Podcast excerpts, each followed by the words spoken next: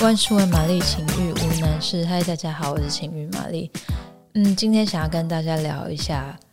大家是从几岁开始接触成人世界的呢？虽然玛丽是个女孩子，但是要说我是个看 A 片长大的孩子，这一点都不夸张哦。今天就想要来跟大家分享一下玛丽人生三十几年的前半段接触成人世界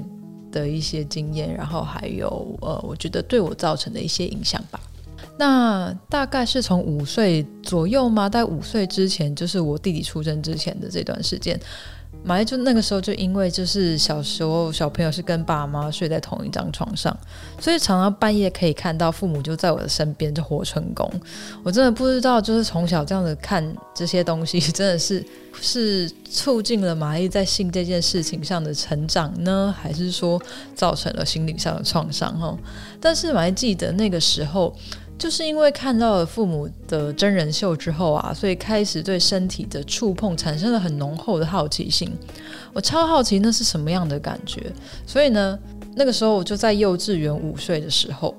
用被子盖住自己，跟睡在隔壁的男同学之后，然后强迫这个睡在隔壁的男同学摸我的身体，对，摸我的儿童身体。现在想起来，真的万幸当时没有被任何的老师或别人发现，不然这无辜的男同学他可能这一生就毁了。玛丽想要在前面跟这个男同学一个一鞠躬道歉，如果他有听到这节目的话。好，然后话说回来啊，在身体还没有发育的那个时候，其实这就摸那样什么感觉都没有啦，所以我就一直很纳闷。那越纳闷，我越好奇，说这件事情到底是什么样的感觉。然后后来有一次呢，就是长大一点点，可能过一两年之后吧，在我爸爸的那个秘密的橱柜里面，发现了一卷录影带。那个对，那个还是录影带的年代，而且应该是什么小带之类的吧。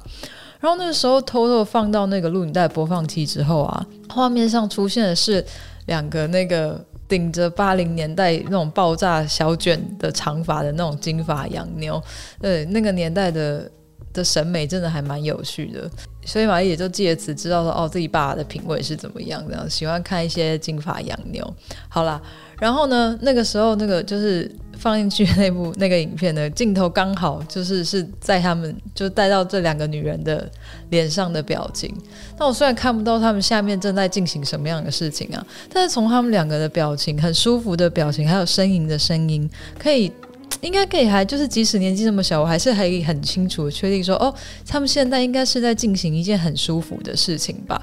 那。我当然没有继续看下去了，因为小朋友看到这种东西，当然就吓到，然后又很怕被发现，就赶快把袋子退出来，然后塞回我爸爸那个橱柜里面去了。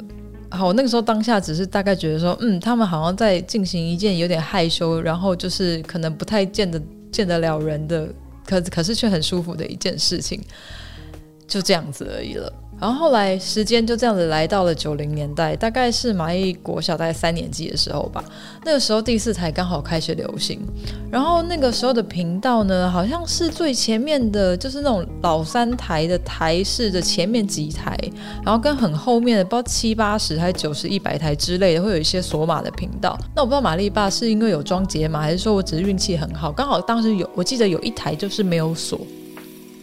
然后呢，可是因为在当然是要等等家人不在的时候才可以偷偷看啊。那当然就是只有呃一些就是大人都出去上班的下午时段，那时候可以看到的节目就只有那种大家别人可以打电话打那种付费电话进去跟嗯电脑吧，应该是电脑对玩野球拳的这种节目。什么是野球拳？我不知道现在。嗯，这个年代人还知不知道这是什么东西哈？那就是一个，就是画面上面会有一个穿着很清凉的女优，就是可能也没穿多少件吧，就是她会在画面上面跟扣印进去的人就是猜拳玩剪刀石头布。那如果你赢了，她就会脱一件，然后就是一直可以脱到应该就是脱光光为止吧。那那个时候小时候的小玛丽啊，每个下午都很认真的盯着那一台，我真的很想要看到她脱光光。然后我那时候就是认真到比男生看球赛比赛还要紧张，所以我真的很希望打电话进去的人都可以猜赢。那当然猜赢的几率很小啦，我不知道他们是怎么设定的。那我那时候大概看了好几个礼拜吧，应该只有认真的看到嗯两次吗？两到三次真的拖到女优拖到露奶的。然后我觉得可能因为我从小就看那么刺激紧张的游戏啊，所以我长大看什么运动比赛，我都觉得好无聊。好啦，但是好处呢是这一些观影的经验啊，让至少那个时候只是国小的玛丽，对于身体这件事情就已经不管是自己或者是其他人的身体了，我就已经不会觉得说神秘啊，或者是说很羞耻啊。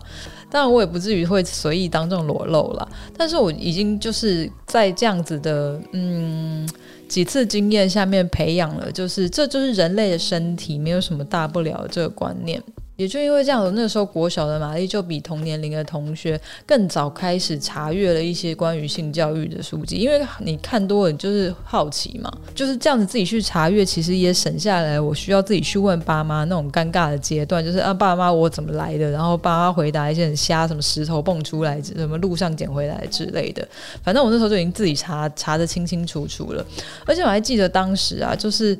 嗯。小朋友嘛，常常有时候会路在路上遇到一些那种露鸟的阿伯。